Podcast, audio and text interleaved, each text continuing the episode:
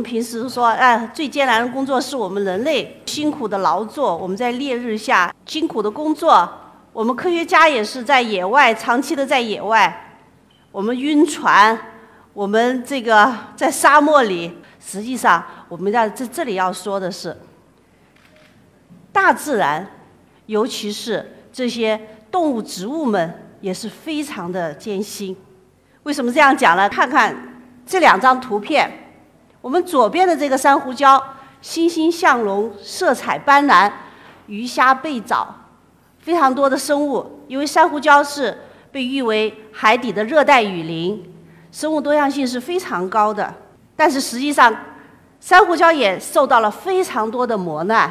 可以看看我们右边的这张照片，一片的死寂，鱼也看不到了，虾蟹很少很少。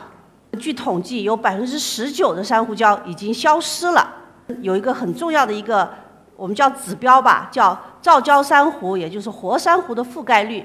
这个珊瑚覆盖率十到十五年呢，已经从百分之五六十降到了百分之十五到二十这样的一个水平。近岸的珊瑚礁呢是损失更大。我们认为，在过去的三十年呢，几乎是可以说消失和退化了百分之八十。中国的渔船，我们在过去的三十年里头，渔船的数量增加了八倍，但是我们的单位的渔获量下降了三分之二。我们面临的过度的捕捞，反而渔业资源的衰退。那么同时呢，我们还有面临的其他的问题。由于工业革命以来，不断的二氧化碳排放越来越多，导致了什么结果？全球变暖。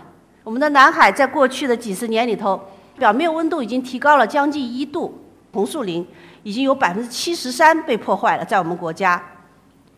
而且呢。我们整个国家来说，在近海已经有三万平方公里是不再适合游泳啊，或者是水产养殖。也就是说，我们已经近岸很多被污染了。那我们我们在这里呢，再讲一个概念，可能大家也接触过，叫埃尔尼诺，它是指的一个异常的温度升高的现象。这有两张图片可以看到，左边的就是它这个温度升高了以后。这个印度首都新德里的一条马路，它这个是柏油马路，它都已经融化了，这个弯曲了。那么另外的埃尔尼诺还有一个现象，就是它这种天气的异常，有很多大的洪水或者是风暴潮也会频发。当一个大的埃尔尼诺年来临的时候，气温持续的升高，实际上我们的海洋的温度、表面温度也是在升高。对我们的珊瑚礁实际上是一个灾难性的一个一个一个事情。著名的两次的埃尔尼诺的事件，第一次就是一九九八年，在这一年里，这个全球的珊瑚礁资源呢，它发生了大面积的白化，有百分之十六的珊瑚就大量的死亡了。在二零一零年也发生了一个埃尔尼诺的现象，主要是发生在印度洋。第三次的埃尔尼诺就是在二零一五年到二零一六年。它是呃最厉害的时候是在冬季，北半球的冬季正好是南半球的夏季，影响最大的就是澳洲的大堡礁，记得一个数字是百分之六十七的珊瑚它都死亡了。全球变暖对我们珊瑚礁是一个非常毁灭性的一个一个影响。研究珊瑚礁二十年，我们从研究到应用都已经有有涉及。当然，我这里标题说是在海底牧场种珊瑚，实际上种珊瑚的很少，是基本上都是在观察。用我的话说，我在我们团队里头是最最悠闲、最最这个 最没有固定工作的，因为他们我们出去科考的时候，他们有固定的工作，呃，他们要采样，而我干嘛呢？我负责闲逛，闲逛嘛，主要是观察，观察我在海里底海底。仔细观察各种生物，它的生长，它是长什么样子？现在状况如何？我们现在目前珊瑚礁的状况是什么？严重的衰退，它受到了很多的影响：全球变暖、海水酸化、富营养化、沿岸的开发、商业的买卖、人为的破坏等等等等，灾害性的天气。这是我的一个工作，我把所有的我们国家的。涉及到珊瑚礁覆盖率的一个数据，把它统计了出来，覆盖率都是在十的左右。那通过我们的研究就发现了，全球珊瑚礁的衰退最主要的原因是什么？全球气候变化，全球变暖。而在我们国家不一样，我们国家人类活动直接的破坏，但是人类的破坏远远大于环境对它的全球变暖对它的影响。这是我们统计的一个一零年的图，可以看到它统计了三亚的常住人口数量，从应该是。六十年代开始，然后到它的旅游人口增长非常的迅速，GDP 一样增长很迅速。再看看我们最下面那个下降很快的是什么？珊瑚的覆盖率，科学上叫负相关，受到这个人类破坏活动的影响是很大的。我们在很多工艺品市场都可以看到卖珊瑚的，我印象特别深刻。我零零六年在西沙群岛，我们租了条渔船去出去。调查，我他的那个渔船上面有一桶一桶的鱼，他说是广东人喜欢的，他把它腌成了梅香咸鱼。他们后来就给我们告诉我，说这些你知道这些鱼是怎么捞上来的吗？是炸鱼炸上来的。所以我这个印象很深刻。那我们叫我们就提出了一个怎么办？现在退化这么厉害，人为破坏成这样。而且也很难恢复，因为已经非常低谷了。是我们造成的珊瑚礁的破坏，我想我们也应该去人工修复珊瑚礁。那我们讲到人工修复珊瑚礁，我就给了一个这样的路线图。为什么要给这种路线图呢？我们是搞科学研究的，所有的事情应该用科学来指导。做珊瑚礁修复也好，恢复也好，你一定要搞清楚。它这个周边的情况可不可以修复？说为什么会退化？是因为我这边被挖了港池啦，还是我这边排污很厉害，污染非常严重啊？还是什么原因？如果我这些我们叫环境压力的指标没有被去除的话，我没有任何的可修复性，我再去修复、再去种珊瑚没有用，还会死。那我们要做主动的珊瑚礁的生态修复。我们要开发人工礁的技术，要关注它的框架生物的人工培植，来增加它的这个框架生物的量。同时，我们还要促进其他的造礁生物的量，来使它成为一个真正的自然恢复的一个状态。我们做的工作主要是，首先我们要研究它它的框架生物珊瑚，它是怎么什么时候产卵啊？看我们。观察的这些一个个它放出来的卵子，整个的一个精卵结合以后，它怎么分裂，到最后成为一个浮囊幼虫，然后浮囊幼虫随随波逐流，最后找到岸基以后附着，无性的分裂，然后长大。那么通过研究它的整个的生活史，我们了解清楚造礁的生物它是从哪里来的，是怎么长大的。我们人工培育很多这样的珊瑚的断枝。然后把它通过这些胶体的技术，把它底播到海床上去，像植树造林一样，我们把它种到了，我们叫种珊瑚林。像我们的工作，我觉得跟植树造林是非常的相像。我们从胶体结构的修复，然后呢，到现在要加进功能生物，其他的鱼虾贝类，我们不仅仅有珊瑚，还有其他的生物，然后最后希望能够恢复它的一个生态功能。最早我们是在三亚做。然后我们把它扩展到西沙群岛，然后到南沙群岛，我们都有示范区。实际上我们现在已经种了三百亩了，但我们将来会种更多的这个珊瑚。最后一节我们要讲的也是我自己呃感触很深刻的一个，就是我们刚才前面提到，我们珊瑚礁在受到很大的破坏。我来讲一个实例，就是西沙群岛，就是有首歌就讲。美丽富饶的西沙群岛，西沙群岛被誉为是鱼虾贝藻的天堂。我自己去西沙群岛是第一次去，是二零零二年，哇，真漂亮！我现在现在都能够想起当时的一个场景，正好是在永兴岛，就是我们三沙市政府的所在地，永兴岛的西南侧这个礁盘，我第一次下水去看，密密麻麻。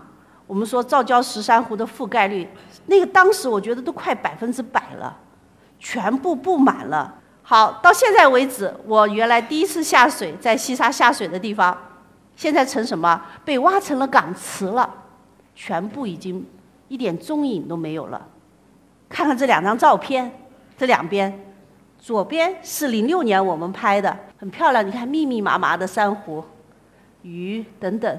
零八年拍的，实际上是死的，一片灰秃秃的，而且它已经开始在碎屑。我们就要问到这个问题了：发生了什么？后来我们回顾零八年的时候呢，发生了什么故事呢？就是它长棘海星爆发，它会大量的繁殖，突然一下子爆发。它是吃珊瑚的。我们看一下这张照片，桶心珊瑚上面扒了二十多只长棘海星。实际上，你可以看看旁边已经吃光了。它最不喜欢吃这个，这是它最后的。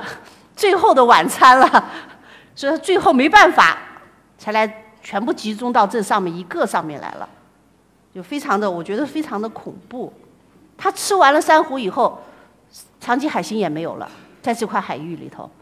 但是实际上，我们今年发现它又重新爆发了，事隔了十年，又重新在西沙又开始爆发。为什么会长期海星爆发呢？是因为我们的过度渔业捕捞。大法螺用来吹号角的那个法螺，它是吃好长鳍海星的，等于说长鳍海星的天敌没有了。另外还有就是一个砗磲贝的这个采挖，在前几年在海南非常著名的一个小城里头，它是作为一个支柱产业，把它加工成各类的工艺品。你看，非常的漂亮，像玉石一样，它是佛家七宝之一。这样的砗磲贝的雕工艺品，它是用这种大块的砗磲加工而成的。但是你知道，这么一个大的砗磲，本身要长多少？长几十年甚至几百年才能长到这么一块。它被挖了出来。开采砗磲实际上跟我们在草原上采挖发菜很类似。它必须把珊瑚礁盘把它离开来，因为砗磲是镶嵌在。珊瑚礁石里头的，等于是我们像犁田一样的把珊瑚礁都犁了，都肯定都全死了，所以这种破坏是毁灭性的，而且我们把这种破坏称之为什么？